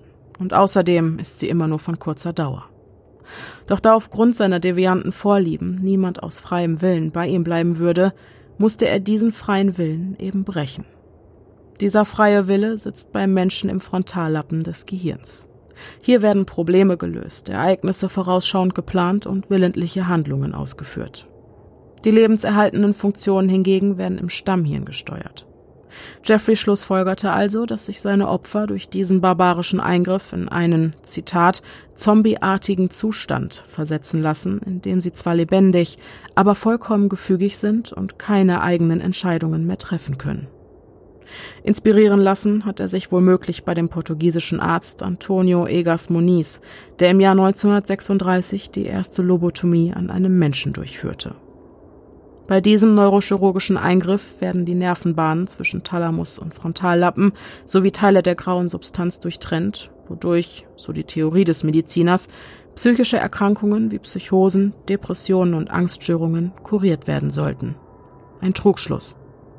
Tatsächlich geht diese Operation in der Praxis mit starken Nebenwirkungen wie Persönlichkeitsveränderung, Störungen des Antriebs und der Emotionalität einher. Noch im selben Jahr brachten die Psychiater Walter Freeman und der Neurochirurg James Winston Watts die Lobotomie auch in die USA, wo die Methode zu einer populären Standardtechnik der Psychiatrie wurde. Die Schwester des späteren US-Präsidenten John F. Kennedy unterzog sich einer solchen Operation, welche sie jedoch nur mit schwersten Behinderungen überlebte, wegen derer sie sich bis an ihr Lebensende im Jahr 2005 in Pflege befand. Trotz der verschwindend geringen Erfolgsrate wurde die Durchführung derartiger Eingriffe, die allesamt unter den Begriff der Psychochirurgie fallen, erst 1978 durch den Erlass strenger Restriktionen des US-Gesundheitsministeriums kontrolliert. In Japan, Australien und Deutschland ist die Lobotomie bereits vor 1978 verboten worden. Auch Jeffrey Dahmer muss sich nach kürzester Zeit eingestehen, dass diese Methode so ihre Tücken hat. Denn Anthony Hobbs stirbt nur kurze Zeit nach der Injektion der Salzsäure an seinen schweren Verletzungen. Gefrustet und nicht gewillt, sich jetzt gleich mit der Entsorgung des Leichnams auseinanderzusetzen, neben dem Töten ein weiteres notwendiges Übel, das er für die Begehung seiner Taten in Kauf nehmen muss, trägt er Anthonys leblosen Körper zunächst in das Schlafzimmer und legt ihn auf sein Bett. So kann er wenigstens noch die Nacht mit ihm verbringen. Würdest du sagen, dass du Toni geliebt hast? Ja. Wenn ich wüsste, wie man liebt, dann wäre das wohl Liebe gewesen. Ja. Ein Zitat, das für Furore sorgt. So scheiden sich die Geister, wenn es um die Verbindung geht, die Opfer und Täter zueinander hatten. Es gibt Zeugen, die sagen, dass Jeffrey und Anthony eine gemeinsame Vergangenheit hatten dass sie sich am Abend des 24. Mai 1991 nicht zum ersten Mal in den Nachtclubs von Milwaukees trafen. Manch einer geht sogar so weit zu sagen, dass sich die beiden liebten und über mehrere Wochen hinweg eine ernsthafte Beziehung führten, die mit der Ermordung Anthonys ein tragisches Ende nahm. Diese Geschichte vermittelt dem äußeren Betrachter jedoch ein äußerst trügerisches und übermäßig romantisiertes Bild. Der Mann, der es vermochte, das kalte Herz eines Serienkillers zu erweichen. Ja, der es vielleicht sogar vermocht hätte, ihn zu ändern, ihn zu retten. Doch dann holten ihn seine alten Dämonen in letzter Sekunde ein, und die Angst, vom einzigen Menschen, den er je liebte, verlassen zu werden, siegte. Wer an eine Geschichte wahrhaftiger Liebe zwischen den beiden Männern glauben möchte, der unterliegt einer absoluten Verblendung. Ein Mann wie Jeffrey Dahmer ist nicht mehr zum Gefühl wahrhaftiger Liebe fähig. Und vielleicht war er es nie. Zum jetzigen Zeitpunkt ist er auch nicht mehr zu retten. Und schon gar nicht durch Liebe. Nicht mehr. Demgegenüber steht Damas höchstpersönliche Aussage, er habe Toni nicht gut gekannt und am Abend des 24. Mai 1991 zum ersten Mal getroffen. Auch die Familie des Opfers spricht sich gegen die Verbindung, die es vor dem Mord zwischen den beiden Männern gegeben haben soll, aus. Beide Parteien hätten keinen Grund gehabt, der Öffentlichkeit diesbezüglich einen Bären aufbinden zu wollen. Die Vermutung liegt also nahe, dass, was die Geschichte einer großen Liebe mit einem tragischen Ende betrifft, das menschliche Wunschdenken oder aber schlichtweg das überwiegend profitorientierte Denken einer Redaktion die Finger mit im Spiel hatte. Denn Drama, tiefgreifende Gefühle und gebrochene Herzen verkaufen sich besser.